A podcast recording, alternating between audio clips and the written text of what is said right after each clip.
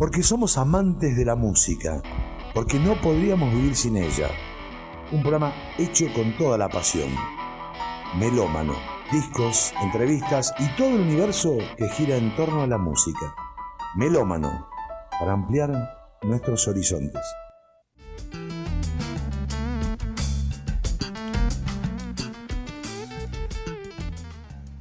Buen lunes, melómanos, buenas noches. Qué lindo que es cuando se van cumpliendo los sueños, ¿no? Hace, hace mucho tiempo eh, hicimos un especial homenaje a Juan Valentino, a Valentino Jazz a través de, de esa sonoridad tan particular que tiene con la guitarra. Y mm, recuerdo que un tiempo después presentó su disco en homenaje a su ídolo, y también a través de, ese disco me enamoro de la voz de Kerry Diane Ward. Y hoy tengo el placer de tenerlos acá en Melómano, pero en esta radio que tanto amo, que es parte de mi casa, que es FM La Plaza. Buenas noches, Kerry. Buenas noches, Juan, querido. Buenas noches. ¿Cómo estás? Feliz, contento de poderlos tener acá en esta que es también mi casa. El, gusto es nuestro, realmente, te digo de verdad. Teníamos muchas ganas con Kerry de, venirnos para Salta. Eh, sé que, que, hay mucha conexión musical con la gente acá en Salta. Yo ya había venido, varias veces a tocar con Willy Krupp, inclusive con Valentino Yabazar, hice shows acá en Salta hace muchos años. Después tuvimos una época en que por mucho tiempo no vinimos. Bueno, después vino la pandemia, encima todo ese quilombo. Pero teníamos muchas ganas de venir eh, porque nos gusta además. ¿Sabes que me mata el clima de acá? Me parece fabuloso. porque es seco. Claro. Allá en Buenos Aires me cago de humedad todo el tiempo. ¿Entendés? Y siempre que vine a Salta dije, qué lindo que es el clima de esta zona, ¿no? Es hermoso. Y a nivel musical también la gente acá, por lo menos en el ambiente donde yo me manejo cada vez que vengo, siempre veo, escucho buena música, eh, tanto música de acá, eh, folclórica, lo que sea, o argentina, como música extranjera que escuchan los salteños, que también es, es, la música que me gusta a mí. No, Buenos Aires es muy grande y por lo tanto hay tanta mierda también en Buenos mm. Aires que escuchás muchas cosas eh, horripilantes allá, ¿entendés?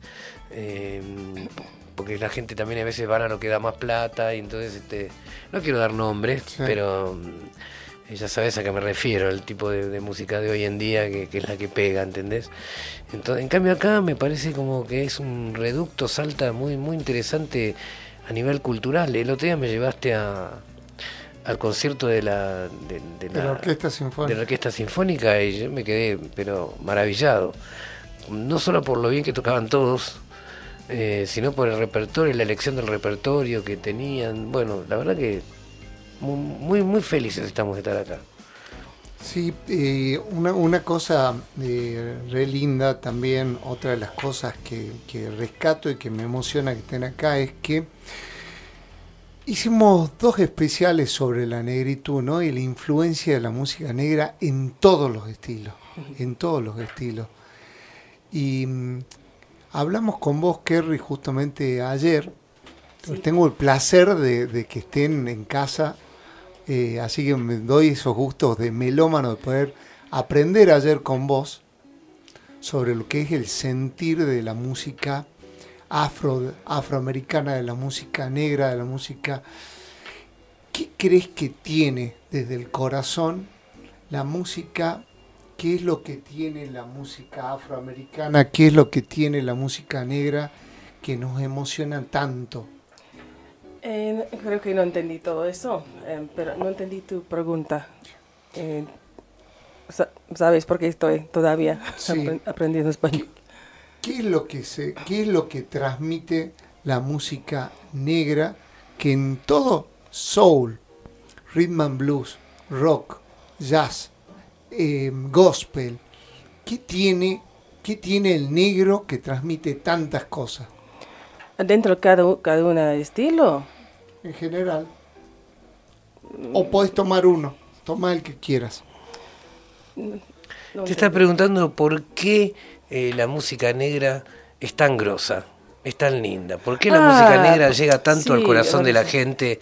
Eh, ¿Entendés? Eh, eh, Creo que porque es, de la alma. Claro. De la alma. en, mi, opinión es eso. no es muy, ¿cómo se, ¿cómo se, dice? No es seco, la música seca, no es muy seca. Es, es, si vas a mirar la gente en África, en la, forma eh, eh, bailan, la forma eh, van a expresar, es, es, otra cosa. No es, um, es, es, están um, um, poniendo todas cosas, están, no sé, es correcto porque estoy aprendiendo, sus sentimientos. Gracias. en todo, en, con todo cuerpo. creo que es, eso es en, en parte. también creo que nativos en general. Eh, creo que nativos en general tienen eso, no, no, no, solamente en África, en um, en English, en Australia, en um, nativos en general, estoy segura acá. Em, em, no, quiero decir cosa eh, eh, mala o incorrecto, pero la gente de, originales siempre tienen más gusto. No sé en Inglaterra, pero, pero eh, gente con, con, color, con... Eh, yo voy a decir, los indios, eh, no sé en español, um, en Australia, aboriginals, um, es, es, así. Um, pero no, no hice mi, mi elección, mis lecciones, mi tarea, tarea, creo que es correcto, en por qué, pero es, otra cosa. Yo creo que hay ciertas culturas que no intelectualizan tanto la música, sino que realmente eh, aprenden a sentirla ya inclusive desde chicos. el europeo es muy intelectualizador de las cosas y de la música también. En cambio, eh, el nativo americano, eh, los negros en África, son culturas y razas que más que intelectuar la música aprenden a sentirla, ¿entendés? Y entonces se manejan desde ese, desde ese punto de vista, terminan siendo tan buenos o tan grosos como si la intelectualizaran, pero de una forma mucho más corporal. no, tan, no tan cerebral, ¿entendés? Más corporal. Y eso es, es inigualable, ¿entendés? Es inigualable. Em, a manera de irnos metiendo en la música que es el eje fundamental de este programa y agradeciéndole a alguien que sin él no estarían acá seguramente, el señor Willy Crook, que en el disco Eco, en el disco Eco, tiene la generosidad de de poner, ¿sí? hacerlo, convertirlo en un disco doble. Así que lo primero que me llega de Valentino Jazz Bazar es a través de este tema.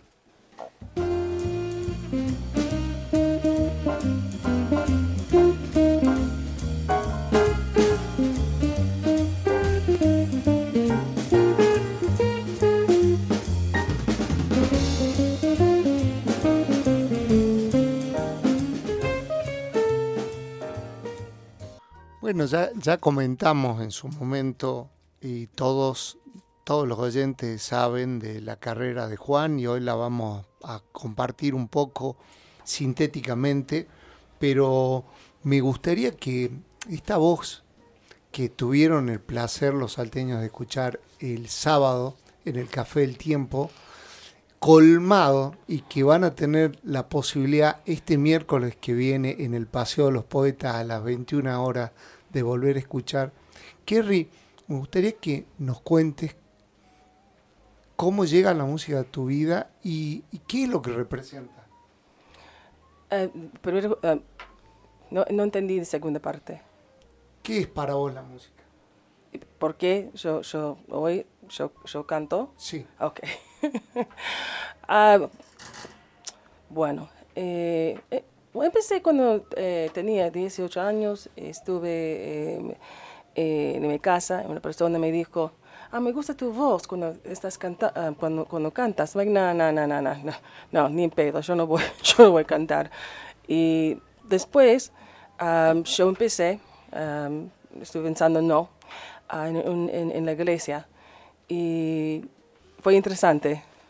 Em, fue interesante. Y porque estuve cantando en, eh, ¿cómo se llama? En una, clave, no, no, no, fue, no, fue, no sé, mío o mía. Uh, eh, soy obviamente alto o tenor.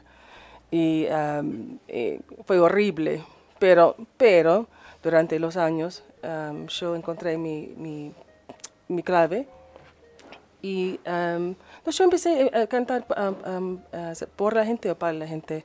Em, depende en cada, cada semana en el servicio, depende en el, asunto depende en qué tipo de canción yo voy a cantar, si fue para perdonar a, alguien o cualquier cosa. Yo, yo fui a un eh, lugar, en esa época fue discos, we say tracks, like accompaniment tracks, no sé en español.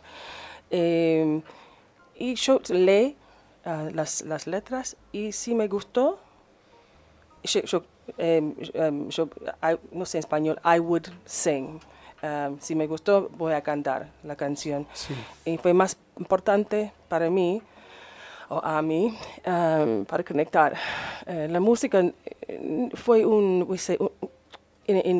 una avenida para conectar a la gente. No fue porque me gustó la, música, fue mi, no sé, más, cosa más importante en mi vida. fue, fue mis hijos en ese momento.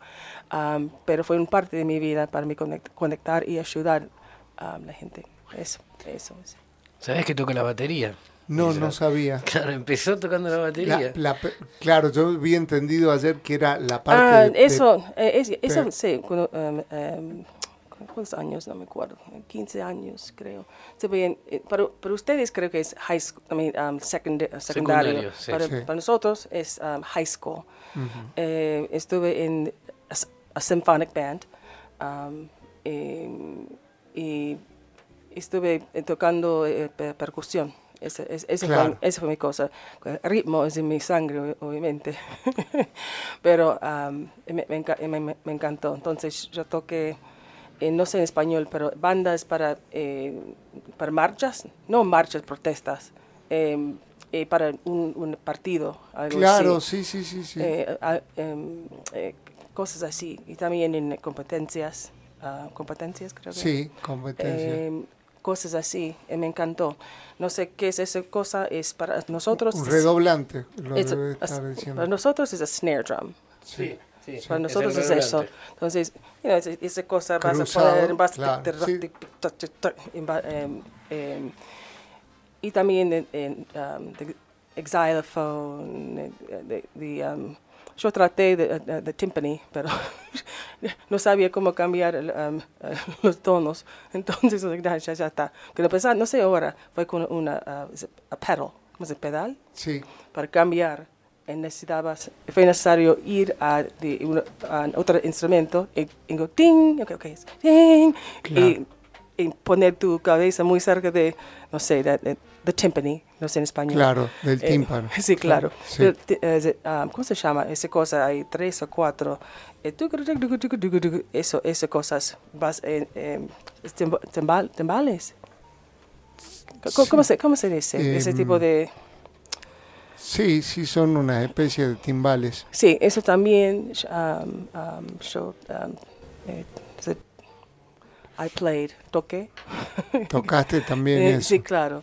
Sí. Mira, lo primero que escuché de vos y que me fascinó es este tema que quiero compartir con nuestros oyentes.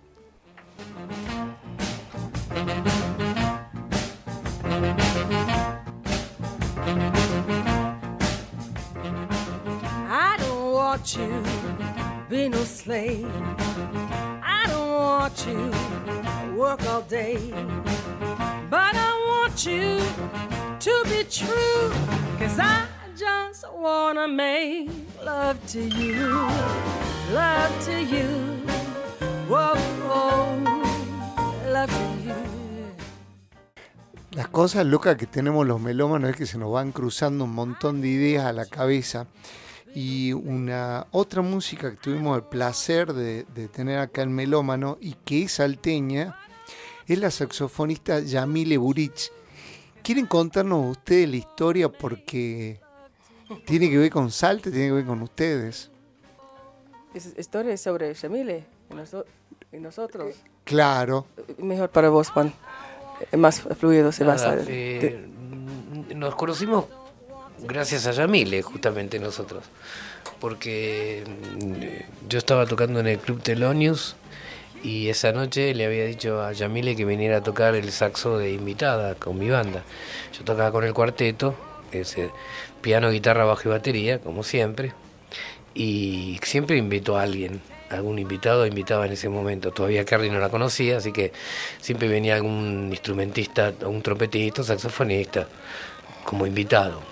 Esa noche le había invitado a, justamente a Yamile Buris, con la que habíamos hecho una, gran amistad realmente desde que nos conocimos. Pegamos muy buena onda en lo musical, en todo sentido, y nos hicimos amigos, ¿viste?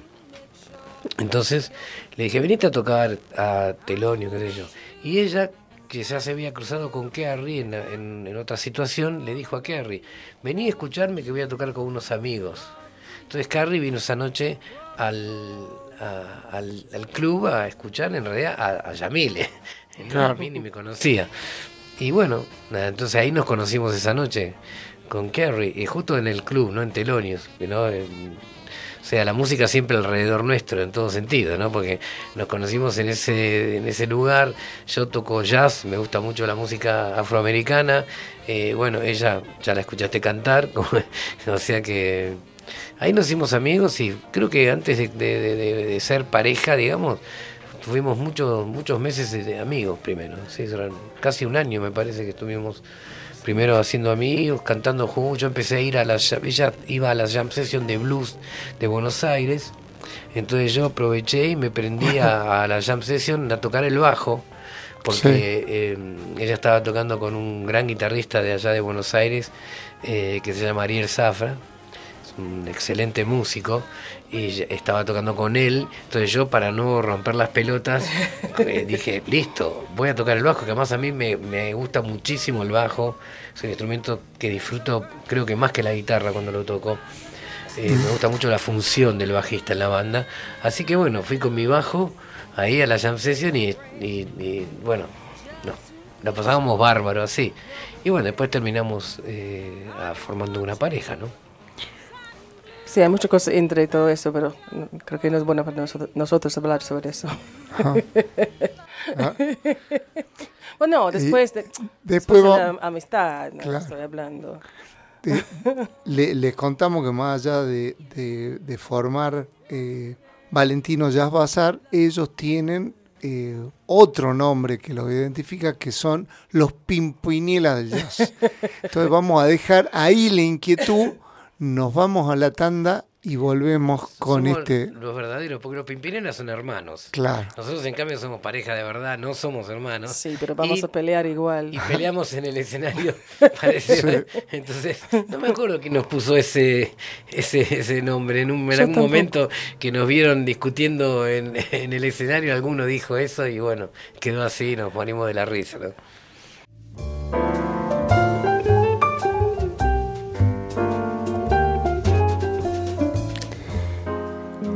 Últimamente andamos muy finos con el oído con respecto a la importancia del bajo y del contrabajo.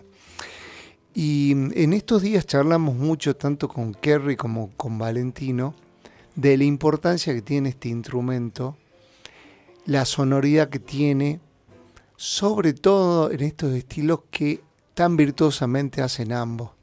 ¿Qué encontrás, eh, Kerry, en el bajo o en el contrabajo? ¿Qué eh, importancia le das? Ah, para mí es todo. Eh, todo, it's everything. Um, es, es, el, no sé, el groove. Es, em, es, no sé cómo explicar, pero todos saben, si cuando no, no está um, bajista o el bajo, hay diferencia, diferencia um, grande. Es una cosa para tocarte eh, adentro de tu cuerpo, más físicamente, físicamente. Es, no es, em, No sé cómo explicar. Solamente las canciones me, me gusta, siempre eh, tiene eh, eh, mucho bajo. Sí. y también el ritmo, depende en... Sí.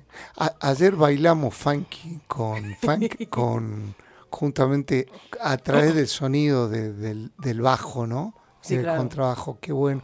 Y vos, Juan, ¿cuál es tu percepción con respecto a la importancia? Bueno, primero voy a decir que yo soy bajista frustrado, con eso ya te digo todo. Eh, es el instrumento que casi que más me gusta y me gusta tocarlo mucho, me gusta mucho la función que cumple en la banda. El bajo eh, hace las dos cosas, ¿no? Hace el ritmo y la armonía, todo al mismo tiempo.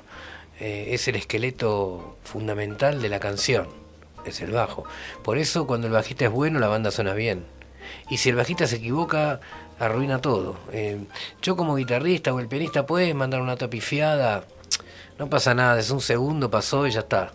En cambio el bajo pone una nota mal y, descajeta toda la, armonía, ¿entendés? Porque eh, yo estoy poniendo una nota, un do mayor.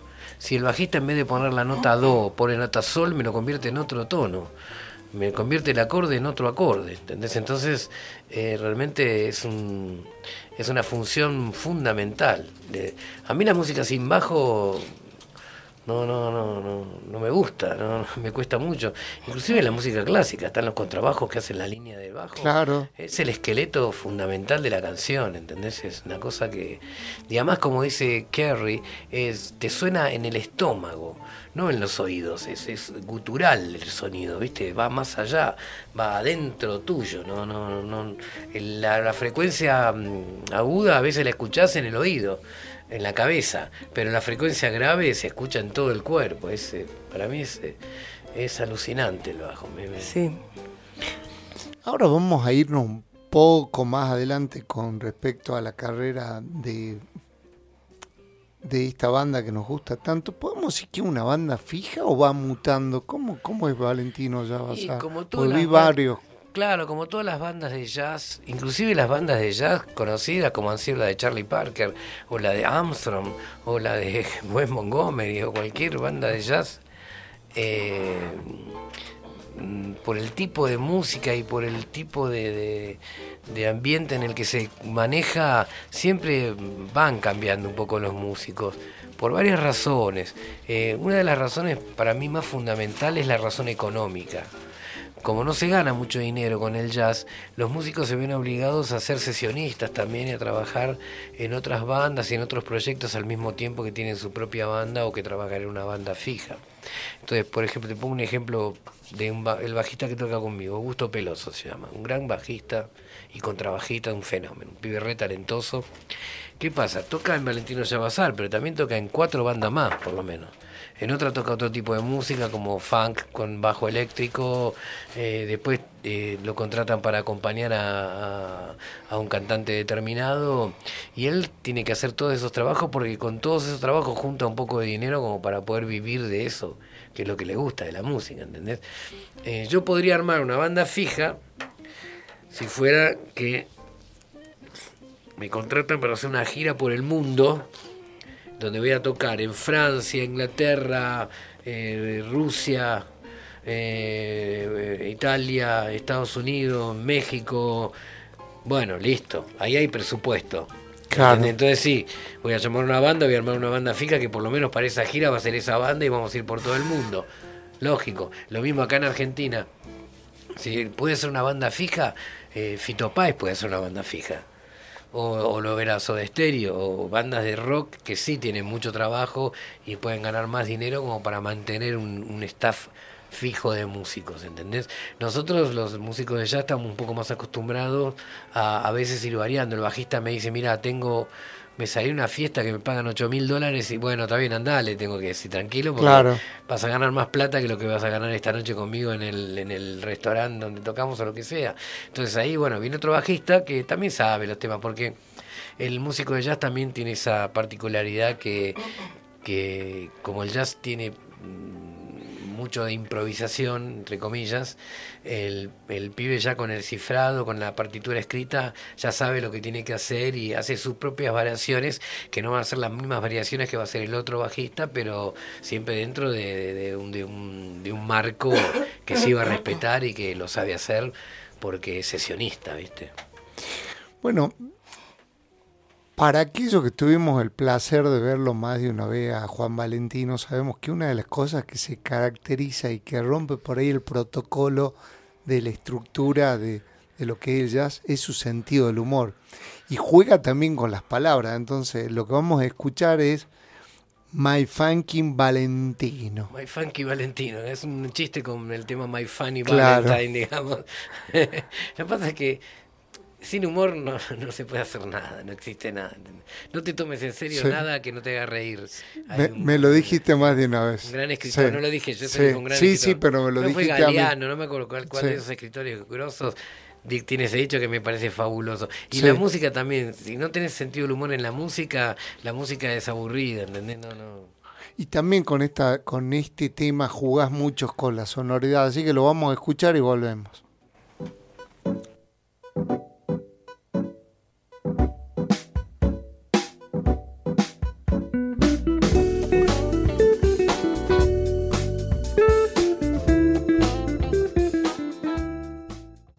Vamos a hacer ahora, vamos a improvisar esto tan típico del jazz y vamos a variar. Primero, eh, anteriormente pusimos un tema y hablamos después sobre la sonoridad del bajo, la importancia del bajo.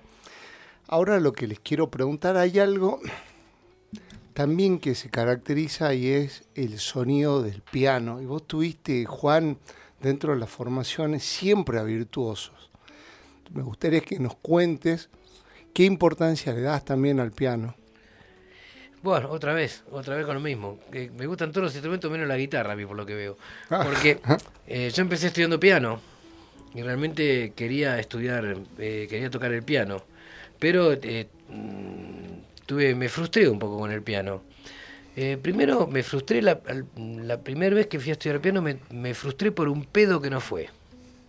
A ver. Eh, yo tenía cinco años y empecé a estudiar el piano. Tuve de cinco a seis, dos años que fui a una profesora particular. Ahí en Aedo, donde yo vivía en esa época cuando era niño. Yo nací en Aedo. Sí. Y un día estaba tocando y la, la profesora esta se, se enojó mucho conmigo y me acusó de que yo me había tirado un pedo. Ah, mira vos. Y yo te juro que no me lo había tirado. Mm. No sé si había sido el gato de ella o quién carajo. Yo ni siquiera sentí el olor a pedo. Oh, God, es un asco. Y ella me retó. Yo tenía cinco años, papá. ¿Sabes? Me comí un garrón. Me fui a mi casa con una amargura total. Me sentí totalmente avergonzado. ¿Entendés? Y encima te juro que no había sido encima yo. Bueno, no volví más. Ahí lo dejé el piano. Bueno, como me gustaba mucho, había un piano en mi casa. A los ocho años otra vez me fui al conservatorio de Morón a estudiar piano. Tuve cuatro años y me aburrí tanto, loco. Y las profesoras eran tan hijas de puta, tan insoportables, que me hicieron odiar la música clásica. Nunca aprendí a leer música. Yo toco absolutamente de oído no sé ni escribir ni leer música. ¿Entendés? Y en un momento no me importaba, no quería.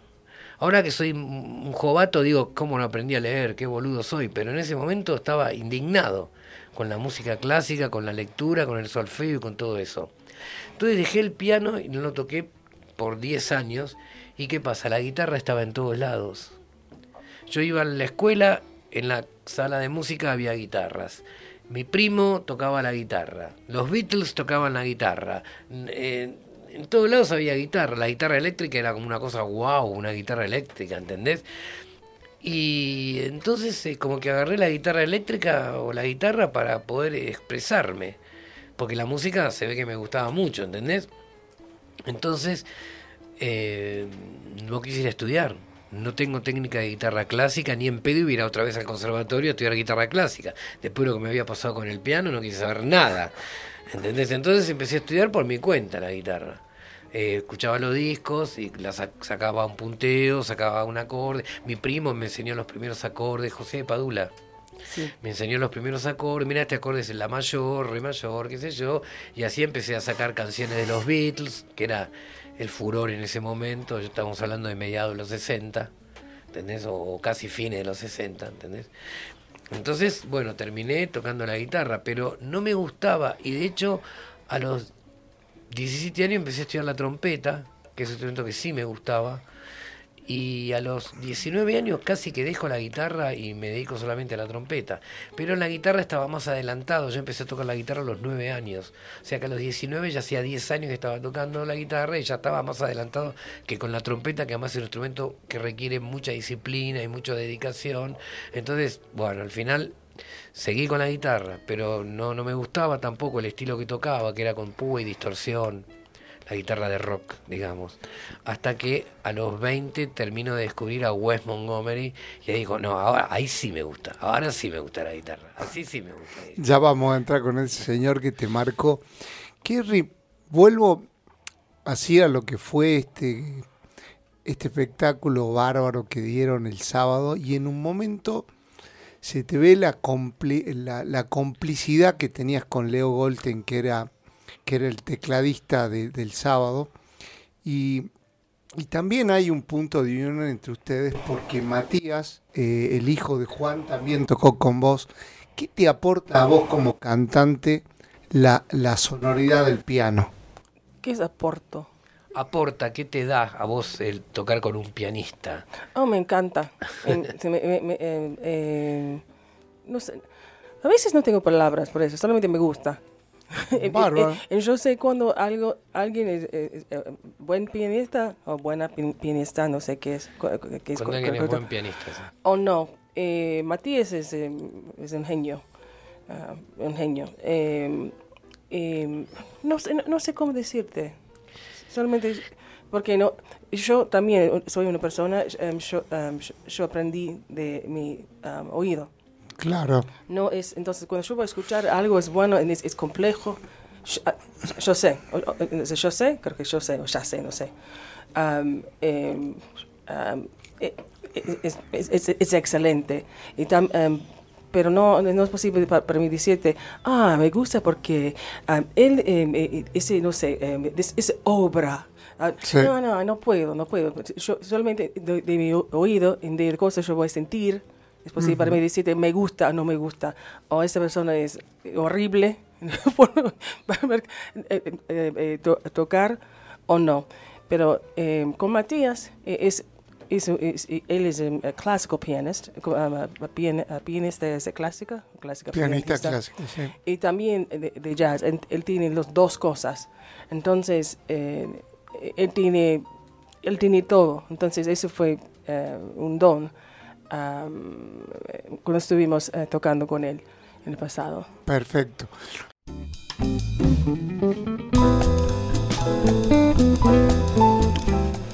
Me es imposible no caer en el fallo, decirle cómo amo poder estar compartiendo con ustedes. Qué lindo poder estar compartiendo con ustedes. Gracias. Y la, música es tan linda que no se ve. Queremos, Kerry, eh, ayer ayer algo jugando, divirtiéndonos en la sala, bailando, emocionando. Eh, me contabas eh, con respecto a la letra de este tema. Quería pedirte esto, que, le transmitas también a los oyentes de Melómano. Eh, ¿Sabes qué en, significa o significado para mí? Sí. Ok. Ah, también, bueno, es hablando en, realidad eh, la vida es muy corta. Eh, y amor también. Y eh, hay una frase va a decir en inglés, um, time is so old and love so brief, love is pure gold and time a thief. Eso es, es de tiempo, es muy viejo, vieja, no sé correcto, es viejo. Y amor es muy corta, muy, muy corto. ¿Sí? Eh, pero amor es, eh, es, oro puro y tiempo es un ladrón. Y después es eh, diciendo, hablando sobre estamos tarde, estamos muy tarde, porque de corteñas van a, cerrar. A bajarse. No, close. Cerrar. En todo va, va a terminar muy very soon, muy pronto, muy pronto. Pero el cariño, yo voy a esperarte. Eh, eh, podés eh, hablar abajo a mí y pronto. Entonces, bueno, cuando, yo voy a cantar una canción así, esa canción en particular, yo, yo, sentí todo eso eh, muchas veces eh, estoy mirando a él cuando estoy cantando a Juan. Oh, oh por favor. Juan, Pero, um, pero, pero um, eso es el significado de esa canción. Es, la vida es muy corta. Y, el, amor es... es Oro eh, puro. no, es... La vida es... No, la, vida es... Sí, la vida es corta también. Eh, eh, tiempo, tiempo va a robar. Claro. porque, porque no, tenemos, eh, todos tienen tiempo limitado. Es así. entonces esa canción tiene muchas cosas así adentro. Cuando estoy en el pasado, cuando estuvimos haciendo esa, esa canción más, estoy mirando a él y cantando a él. Igual otra canción. Blue Turning Gray Over You, cuando me dijiste, vos, um, um, vos viste cuando yo puse mis manos por su la cabeza. cabeza. Porque hay una línea, dice, yo, yo puse mis, mis manos por tu silvery strands, es pelo eh, blanco. Eh, blanco. But strands es like, mm. hay, hay, pedazos de... Mechones. De cada una, ¿entendés? Entonces, esa canción. Hermoso. Dice en un momento, dice, eh, eh, speak low when you speak love. O sea, hablas suave cuando hablas de amor. Ah, claro. claro. Eh, y, también, también hay, una pregunta sobre, um, will you speak speak um, low to me or speak love to me? Sí. speak uh, low to, love to me, speak low to me also. Sí, claro. Y hay, otra cosa con respecto a la orquestación, porque quiero comentarle a los oyentes que toda la orquestación eh, salió de la cabeza y del corazón acá de Juan. Entonces quiero, quiero que me cuentes, porque es algo muy frecuente en lo tuyo, em, el buen gusto que tenés con el tema de la orquestación, y vos decís, yo no estudié, pero yo te vi hoy leer con unas partituras muy muy rápidamente agarrar la guitarra y comenzar a tocar. Y pero eso es, la costumbre del oído, el, el, acostumbramiento de uno de tantos años de, tocar, ¿no? Yo me cago de la risa porque, eh, por ejemplo, yo toco la guitarra de los nueve y tengo unos cuantos años más que nueve, ¿no? Digamos que hace como 40 años que toco la guitarra. Entonces después voy a tocar la guitarra a algún lado y cuando termino viene un tipo y me dice, y vos Valentino, con el talento y la facilidad que tenés, y yo pienso, claro, este tipo no me vio 40 años tocando, estudiando como un pelotudo 40 años, ¿entendés? Entonces ahí de todo un poco, sí, el talento existe, el talento es la predisposición, el talento es el amor por lo que uno hace, que es lo que hace, hace que uno le sea más fácil hacerlo, pero también hay entrenamiento y hay conocimiento de haber escuchado sobre todo unas cosas antes, ¿no?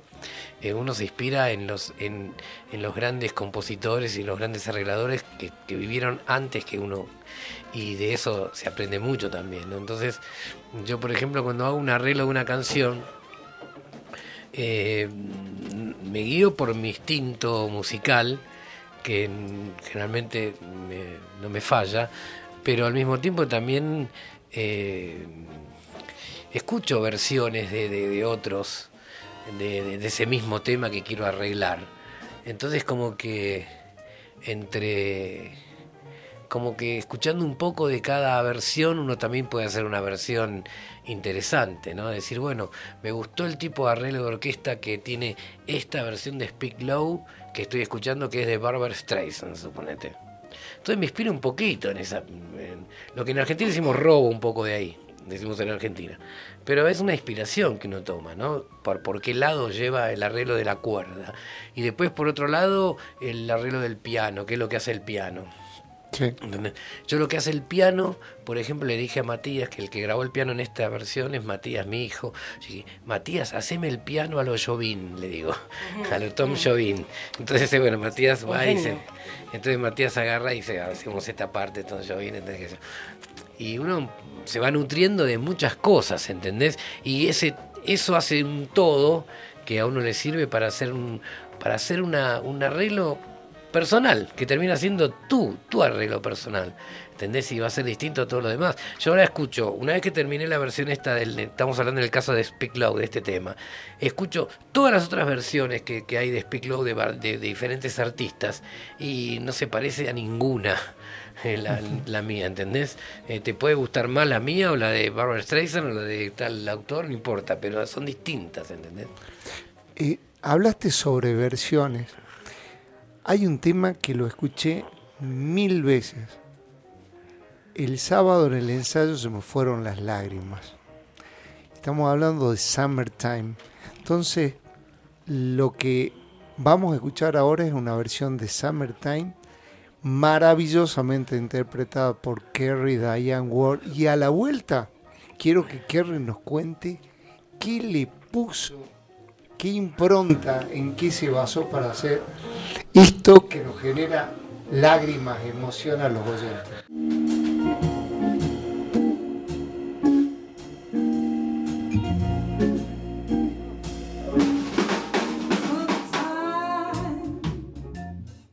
Qué, qué, linda versión, Kerry. ¿Nos contás esto que anticipamos que estas lágrimas que generas muchas veces de emoción tu manera de cantar.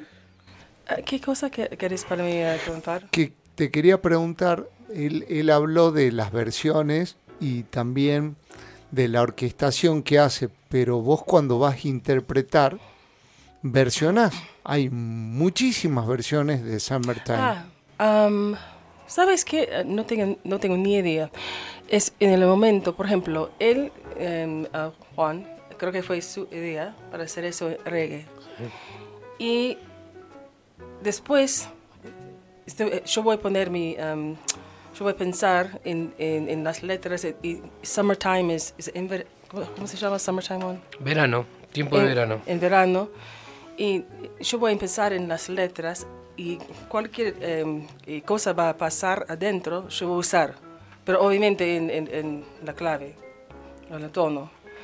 Um, no, Solamente yo voy, eh, cuando yo voy a mirar las letras, eh, eh, yo voy, yo voy a, em, no sé, de, sentimiento va a pasar por, por acá, yo voy a hacer eso.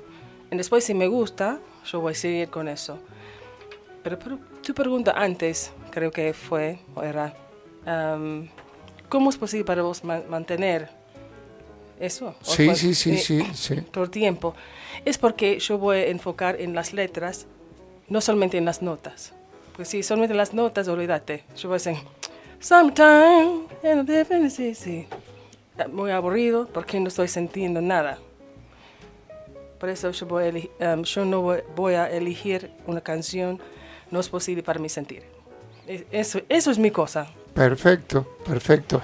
Lo, lo que lo que le había preguntado a Kerry y a Juan, a Juan Valentino, porque toda la gente cree que Valentino es su nombre y es su apellido, eh, era cómo hacen después de, de, cantarlo o interpretarlo una y otra vez al mismo tema, mantener esa pasión, ¿no? Mm, eh, preguntarle a Maradona cómo hace para cada partido jugarlo como si fuera mm. el último partido de su vida o el primero, o a Messi o a cualquier jugador de fútbol.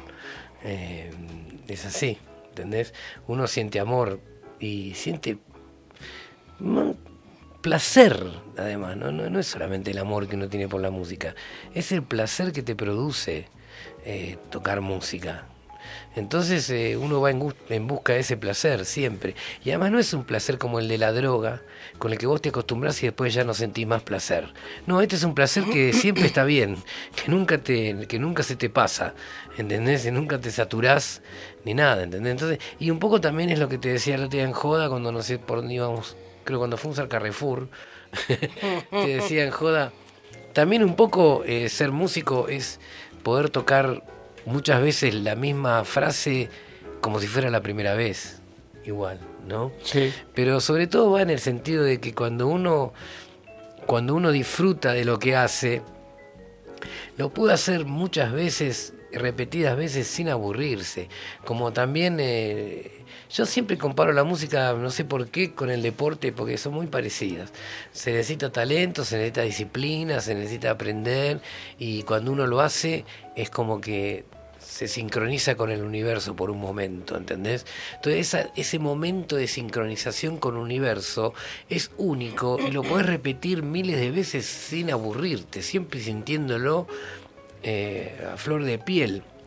Y a pesar de todo esto que digo, habrá habido muchos músicos que se han aburrido como locos y que han, y que han yo he escuchado muchas veces eh, en la historia de, la, de, tal músico en el cine, el músico diciendo, ya tengo las pelotas por el piso, hacer siempre lo mismo, ¿o no? Sí, sí, También existe eso, ¿entendés? O sea que también depende un poco de, cada uno y, por ahí de la cantidad, porque yo puedo hablar de mí, de mi experiencia, pero no puedo hablar de un tipo que por ahí tocó 30 mil millones de veces más que yo. Y por eso ya está repodrido hacerlo. No lo sé. Depende también del carácter de cada uno, ¿no? Sí, hay algo que vos mencionaste con cuando mencionabas, ¿no? Esto de, bueno, ¿cómo haces para tal cosa? ¿Qué, qué tu musa y de repente un montón de cosas, pero no, no se ve el esfuerzo que hay detrás. Y yo lo pude apreciar con usted las privaciones que tienen por ahí, ¿no? El tema de no de tener que dejar de hablar en determinados momentos, en tu caso, Kerry, para, para, poder, para poder cantar bien al día siguiente, o en el caso de Juan, que es bastante, bastante parecido a mí, alguien que se levanta y que está continuamente eh, viendo tutoriales, aprendiendo, leyendo música, viendo de seguir creciendo. Entonces, eso también es muy meritorio para los oyentes que nos escuchan. Sí, Juan, Hay un desgaste muy fuerte de cuando uno toca en vivo que la gente no se da cuenta. ¿Entendés? Que piensan que en realidad es más relajado y es más fácil. Y, y no, cuando uno toca, tiene que dar todo. ¿Entendés? Y espiritualmente lo estoy diciendo. Entonces vos quedas muy agotado ¿Entendés? Yo cuando hago un show y preguntar a cualquier artista, inclusive un artista de teatro, un artista de música, de lo que sea, cuando él hace el show, vos lo ves y parece que no que, le sale fácil, que no está cansado ni nada. Es mentira, estás cansadísimo. Porque uno entrega todo. El, cuando uno hace arte hacia el público, el público le absorbe toda la energía ¿Entendés? Es una cosa energética. Entonces yo, por ejemplo, hago un show y quedo cansado como un tipo que trabaja en otra cosa dos días. En un solo show yo me canso lo que un tipo que hace, no sé, que arregla cubiertas de autos en dos días. Bueno, ese cansancio lo tengo yo en un show a veces. ¿Entendés? ¿Por qué? Porque va mucho en cuanto a la energía espiritual y sentimental de la, inclusive de la misma gente que te va a ver. Entonces, yo me di cuenta, por ejemplo, con mis compañeros músicos, en el caso de Kerry, por ejemplo, cuando terminamos un show, vamos a la noche a la casa, estamos muertos de cansancio. Vos eh, pero ¿qué pasó? Si tuviste una hora tocando en el escenario y nada más, y encima vos me ves y encima te sale fácil. Piensa por ahí alguno, ¿entendés? Y no es así. Es un desgaste que no sabés. después yo, yo te digo, yo voy a tocar una noche, a la tengo dormir hasta las 2 de la tarde. Me consta. quedo hecho mierda, ¿entendés? Sí. Porque uno lo da, lo da todo eh, emocionalmente también, ¿entendés? Y el, el dar emocionalmente es más cansador, entre comillas, que, que dar algo físicamente. ¿entendés? Es más cansador. Y ya te digo, el público te absorbe toda la energía. No es porque el público sea malo, sea un diablo absorbedor de energía, no, no, porque es así. es así el intercambio, es inevitable, inevitablemente así, ¿entendés? Y fuimos a tocar la otra vez, hicimos el último show con Willy Crook y, bueno, con Willy Crook no, pobrecito, en, la celebración de la música de Willy Crook en, el, en la usina, no, en la usina del arte en Buenos Aires, que fueron como, no sé, dos mil personas. Era un lugar gigantesco, enorme, lleno de gente, ¿entendés? ¿Sabes cómo quedás? Pero quedás exhausto realmente. Hay una, hay una pregunta que te quiero hacer, Kerry, y es con respecto a mm, cuál es tu manera de sentir y de vivir Lennon decía que la mujer es el negro del mundo, ¿no? Con The Woman is the Negro of the World en un tema. Y, vos sos de raza negra y sos mujer. Y cuando parece que todo ha evolucionado y todo ya, ya lo tenemos superado, ¿cómo es tu visión? ¿Cuál es tu sentir siendo mujer y negra en el mundo actual? Ah, en inglés, that's a loaded question. Loaded es, es, una pregunta, es, es, es muy, muy, grande. No tenemos eh, um, tiempo bastante para mí darte una respuesta. Pero uh, depende en dónde también, dónde, dónde vivís y, de dónde es o de dónde sos, no sé. ¿Es correcto? sí. Em, en Estados Unidos... Eh, una cosa, soy negra, sí. Pero mi cultura no fue eh, típico o típica, típico creo, eh, em, mi experiencia no fue de típica experiencia de una negra en Estados Unidos. Porque mi papá tuve un eh, trabajo muy alta, no sé, alta, mm. es alto, y mi experiencia fue diferente de algunos amigos o personas de la ciudad. Eh, acá ustedes van a decir, eh, soy, que es culto. ¿Culto mm. culto? Culto. culto. No, no culto. es otra cosa. Sí, sí. Eh, entonces, em, para los blancos en Estados Unidos van a aceptarme. ¿Por qué? Porque yo sé cómo hablar, yo sé cómo manejarme en, situaciones donde están muchas, eh, muchos ah, blancos. Parece Obama. Claro. ¿Entendés? Es, entonces mis experiencias, mi forma de hablar, eh, Michelle, no, soy, no soy Michelle Obama, por, por, favor, no quiero, eso no es cosa estoy tratando de decirte, pero es diferente si una persona es no sabe cómo hablar bien, no sabe cómo manejar en el mundo blanco. Yo sí, porque fue mi experiencia. Al mismo tiempo, me di cuenta de la diferencia cuando yo um, volví a, Estados Unidos para visitar a mi familia y me sentí, ¿qué es eso? Ah, no me gusta, por eso estoy viviendo en Argentina. Pero yo tengo amigas de Brasil y no, tiene, no, tienen la, la, experiencia que yo tengo. Eh, porque con la gente, desafortunadamente, cuando van, a saber, mm. soy de, yo tengo de, a veces yo tengo plata. Um, um, o yo tengo plata. chao. Y um, o soy de Estados Unidos.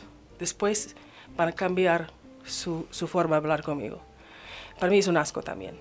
Pero en, en Buenos Aires, no, no, no, no en, cinco veces, yo, yo uh, en ocho años, yo tenía o tuve problemas con esa cosa. Es cuando yo, en, um, cuando estuve en lugares más pobres. Es, claro. ¿Entendés? Sí. Para asumir, yo no tengo nada, no soy, y bla, bla, bla, bla. Entonces, eso fue interesante, porque en, en lugares donde está, donde está uh, más turismo, en Palermo, Recoleta, eh, cosas en en la capital, también en, en, los, los, pueblos.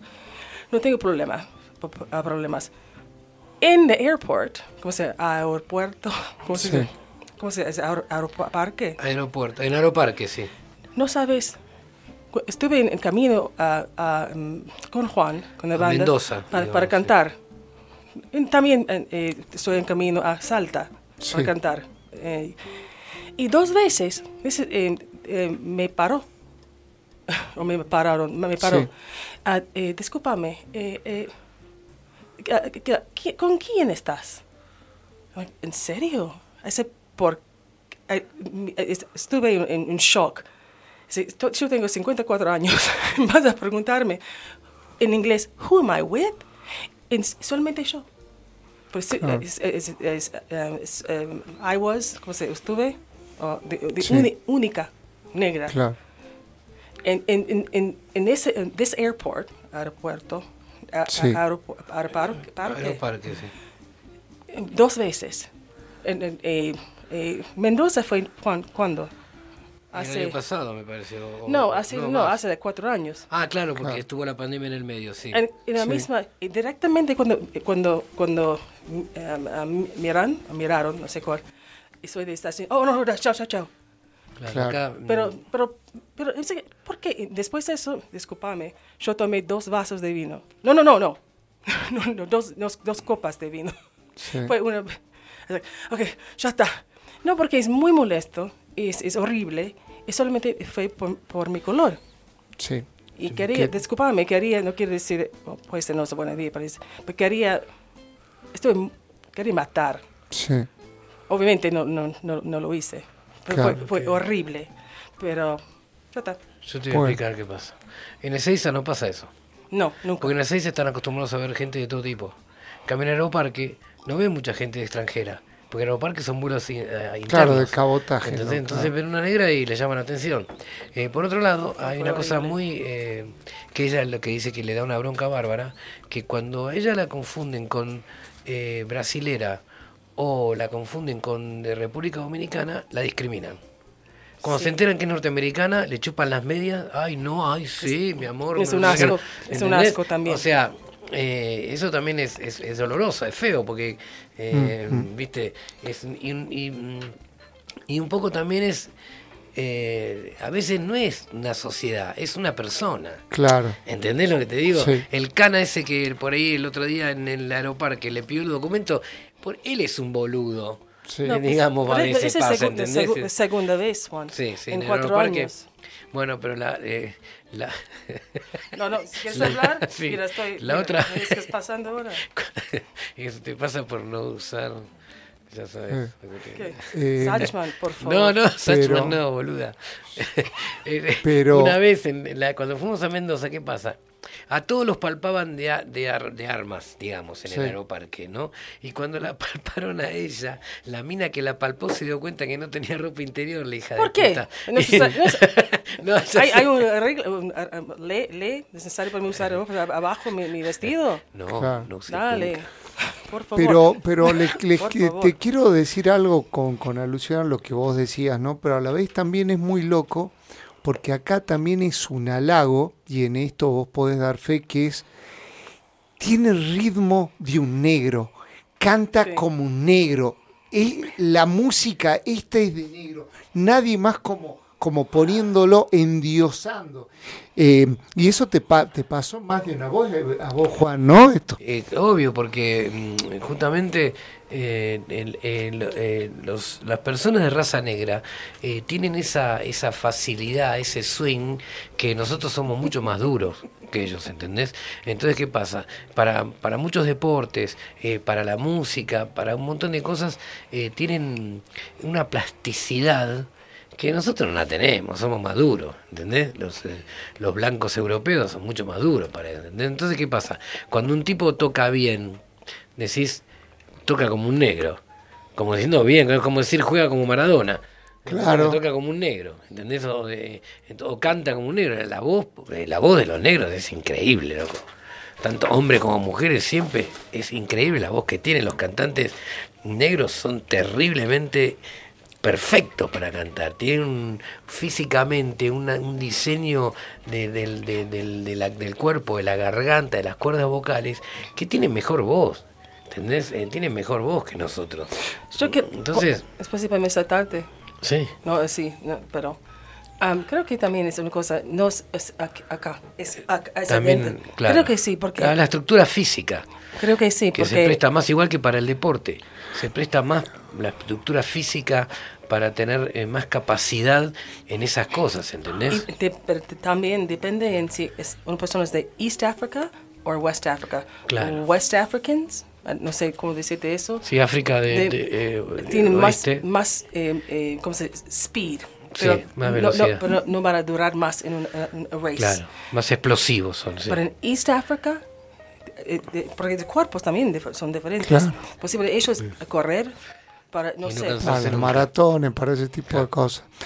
Después ha- hay algo que, que me, me- me pareció hermoso de haber compartido con vos toda esta semana en Salta, Kerry, y es la recepción de la gente, ¿no? sí, y, y lo, sí. lo pudiste ver y quiero, quiero que también nos quedemos con ese lado, ¿no? Porque continuamente, eh, contalo vos, ¿qué es lo que vos sentiste? No, eh, bien, muy bien. nunca es el eh, eh, problema cuando, por ejemplo, cuando estuve en Mendoza o estuve en, um, en Salta, es the airports. The airport, that airport. I'm telling you, the airport is right from hell. si no me entendiste. Es, Sí. pues es, eh, eh, cuando van a, eh, bueno, po- positive, po- positive vibe, onda positiva. Um, no, the people are, uh, uh, me encantó. Siempre um, me, me, rec- me recibieron um, bien, bien, con ganas. En Mendoza también, en los pueblos también. Eh, solamente es en... eh, Hay, hay barrios, yo no voy a decirte, pero eso no es acá, en Salta. Hay va- varios Sí. para allá en ah, Buenos Aires, pero no, no vamos a hablar.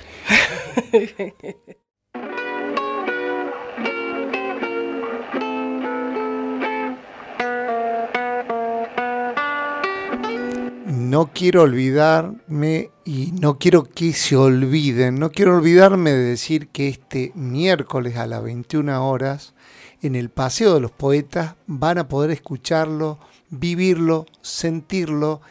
Y después si se animan a charlar un ratito con estos dos grandes músicos, eh, quiero que nos cuenten porque tuvieron la generosidad no solo de venir acá, sino de, de compartir dos temas que todavía no salieron, ¿sí? que están por salir recién. Sí, ese es un disco que estamos haciendo con Kerry, que lo empezamos en la pandemia. Después un poco eh, lo suspendimos un poco porque eh, Kerry hizo un contrato para, para grabar unos vinilos que salieron en Londres, en Inglaterra, eh, de un productor muy interesante argentino que se llama Kevin Finger, un capo el pibe, Un ar- argentino, un argentino, sí. la empresa es La empresa es eh, Acid Acid Jazz, Jazz Records, Records. sí, es sí. muy grande, parece Una Sony. empresa muy grande, Sí. claro. Sí. Que trabaja mucho en el ambiente, en Europa, ¿viste? Sí. Sobre todo en Londres. y qué sé yo. Entonces, eh, cuando ella hizo el contrato para hacer ese trabajo, como que un poco dijimos, bueno, vamos a frenar un poco el disco solista para que no salga todo junto y se confunda un poco, ¿entendés la cosa? Así que, pero ahora vamos a, supongo que para el año que viene ya lo vamos a terminar, porque el disco lo tenemos por la mitad prácticamente, no nos falta mucho, que digamos. Faltaría grabar algunas cosas, algunos tracks de algunos instrumentos en alguna de las canciones y hacer la mezcla que lleva su trabajo también la mezcla, ¿no? ¿Viste? No sé cómo es. Pero pero ya nos falta poco y es un, es un disco muy ecléctico, muy lindo porque están las cosas que me gustan a mí, que soy un poco más conservador, digamos, entre comillas, las cosas que le gustan a ella, que es más moderna que yo. Eh, hay mucho soul, hay mucho funk, hay inclusive temas comerciales como Can't Take My Eyes of You, por ejemplo. Sí. Es un tema conocidísimo de, de la década de los 70, no sé de cuándo. Eh, bueno, No, eh, eh, ah, también de Lauren Hill. This is the thing. You like the cheesy version. claro, bueno. eh, La versión, una cheesy, cursi. un poco me, me gusta la otra, a la versión de Lauren Hill. Sí. Ok. que es una versión- So, so cambiamos. Claro, hizo una versión de ese tema ella un poco No más cambiamos, así, intercambiamos. más, es un- eh, una mezcla ahora. y yo la mezclé. Hice un poco una versión un poco así, pero le puse Sí. un pedazo en el medio para Ay, ay, ay. rememorar la versión antigua de ese tema de cuando viene que, que generó que, generó un poco eh, el otro día en el café el tiempo lo que se lo perdieron lo que se perdieron porque en un momento cuando entran dicen um, I love you, baby. No, no puedo cantar. Mira, se, mira canta en inglés y olvida la letra, es terrible. No, no, lo que... No, pero ellos, pero ellos entraron, fue también jóvenes, okay? Sí, claro. Y saben de versión también de Lauren Hill, and she does, and she does that part, is... Oh, no, ¿Sabes? No puedo cantar. No hables más, no hables más. Eh, pero es, sí. es eso, es muy... Eso. Claro. Es, eh, las personas saben, conocen la canción, saben el parte, todos quieren entrar y, cantar con todo. Y se pasó, y pasó también en Buenos Aires. algunas veces en, en, regla tenemos, creo, creo que es regla. La regla, que tenemos, sí. Es, si, ellos van a empezar, algunas, algunas veces no, no, tienen ni idea de qué es pasando, depende del público. Desde el público más, más joven van a entrar and van a just boom con todo. And the, uh, the, the rule we have, or the la regla que tenemos es que si el público empieza a cantar, vamos a parar. Vamos con el público. Eh, claro. Sí, y después vamos a entrar otra vez. Claro. Ese pasó. Pasó el otro eh, día. Claro, con, con, en ellos con todo. En la banda, Juan y yo, no, we know. Juan Nosotros Juan sabemos, y sí. Pues eso va a pasar. En la banda, no, que no supieron qué hacer porque yo me olvidé de avisarles a los pibes. Mirá que cuando hagamos el corte todo el público va a empezar a cantar. Yo me olvidé de avisarles a los pibes. ¿entendés? Sí, porque, bueno. porque, él, él Juan, Juan, Miguel Valentino, Jazz Bazaar, um, cambió um, eh, la, o él, él arregló. Él puso ese cosa cursi adentro. no, no, no, no. él le gusta mucho, con todo, todo alma él tiene. sí, vamos a hacer eso. Oh, God, por favor, por Dios. Bueno, es así. Ahí entienden los del pipín, los pimpinela del jazz, ¿no? Hablando, bueno, hablando del disco, entonces, okay, dale. Eh, entonces, bueno, quedó un disco así muy ecléctico. También yo tenía antes, estaba por hacer un disco de, de solo de temas míos, que el disco se iba a llamar Tesla. por Nicola. Sí, sí, por Nicola Tesla. Tengo un tema que es el Tesla Blues, ah, que me olvidé de traértelo, si no se lo hubiera dado acá para que lo pongan, pero bueno. Eh, entonces saqué algunos de esos temas míos para poner algunos instrumentales también en el. para matizar con un poco de temas instrumentales. Vos sabés que la composición es una faceta de la música también muy interesante, muy satisfactoria y muy linda. O sea, es bueno, es lindo ser intérprete, pero también es muy lindo componer cosas, eh, porque vaya va más a lo personal de uno la composición, ¿no? Yo, viste, tengo tengo muchas composiciones hechas, este, por ejemplo, empiezo, tengo un, un tema de jazz muy conocido que se llama Cuando los santos vienen Biasati Ah. My Funny Mandelbaum, por ah. ejemplo. Este, tengo otro que es In a Cemental Mood. No, sentimental mood. In a sentimental no, pero el mío es In a Cemental Mood. what? Después tengo un tema de amor que se llama Por fin tengo buen sexo. Linda canción, habla de amor. ¿Eh? ¿Te acordás? Yes, I do. Llega de Soldati, bueno, en fin. Eh, es, lindo, es lindo componer, así que maticé con algunos temas míos y por supuesto la mayor cantidad de temas son temas cantados por Carrie porque es como el disco de ella, ¿no? Perfecto. Y decime una cosa con, con respecto a siempre cuando se hace un, un playlist, una lista de temas, ¿sí? Se abre fuerte y se cierra fuerte. ¿Qué nos vamos a encontrar en ese, en ese abanico, en esa cantidad de temas? ¿Con qué estilos musicales? ¿Qué estilos musicales conforman este disco que está por salir? Funk, soul, blues, jazz, bossa nova. Eh, y bueno, los temas propios míos, no sé cómo catalogarlos porque son propios, pero eh, hay, hay, una cosa medio tipo con aire de reggae, eh, de todo, la verdad que la música que nos gusta a nosotros, ¿no? O sea, y, la música que también le gusta a los músicos que tocan con nosotros. Eh, pero es básicamente eso que te dije, mucho música negra por ella, obviamente, y un poco también por mí, que me gusta la música negra, aunque no lo sea.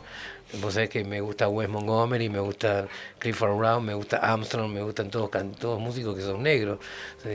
y habrá algún blanco por ahí como Frank Sinatra o qué sé yo que me guste, pero ¿entendés? Y todavía no la convencí, la tengo casi convencida ya, de hacer un tema de los Beatles también en el disco. Ah, eh, me parece a ella le gusta mucho Blackbird. Blackbird, claro. Así que vamos a ver si, si, si, hago, si armamos una versión. Pasa que Blackbird es un tema muy difícil para versionar. Sí. Porque o lo haces igual que como lo hizo Paul con la, con el, la base esa de guitarra tipo Bach, digamos, o, o, no sé qué, o no sé qué cómo hacerlo. Hay que pensar un poco. Hay, algo que a mí, me llamó la atención, que cómo disfruta de una cierta fruta esta señora que queremos tanto, entonces vamos a ir con este tema y para el final, para el final nos vamos a dar el gusto de que Valentino nos toque un poco de guitarra. Kerry pide mil disculpas, pero bueno, este, eso de cuidarse es que mañana tiene una grabación y el miércoles tiene que cantar. Entonces, a los que están esperando eh, escucharla, los invitamos el miércoles acá, cosa que puedan verla en vivo. Canto yo ahora. Chao. oh, no. Bueno, como broche, así como broche de oro, ya escuchamos cantar a Kerry, escuchamos diferentes versiones, nos dimos el gusto de mm, alguna manera, no, de alguna manera no, de estrenar acá cosas que todavía no salieron y nos parecía que esto de poder disfrutar de un virtuoso de la guitarra, de alguien que es un referente dentro del estilo, disfrutarlo acá en vivo, la verdad que es un sueño, así que muchas gracias Kerry, muchas gracias Juan Valentino por estar acá, por cumplir este sueño, por hacernos disfrutar. Nos despedimos entonces con...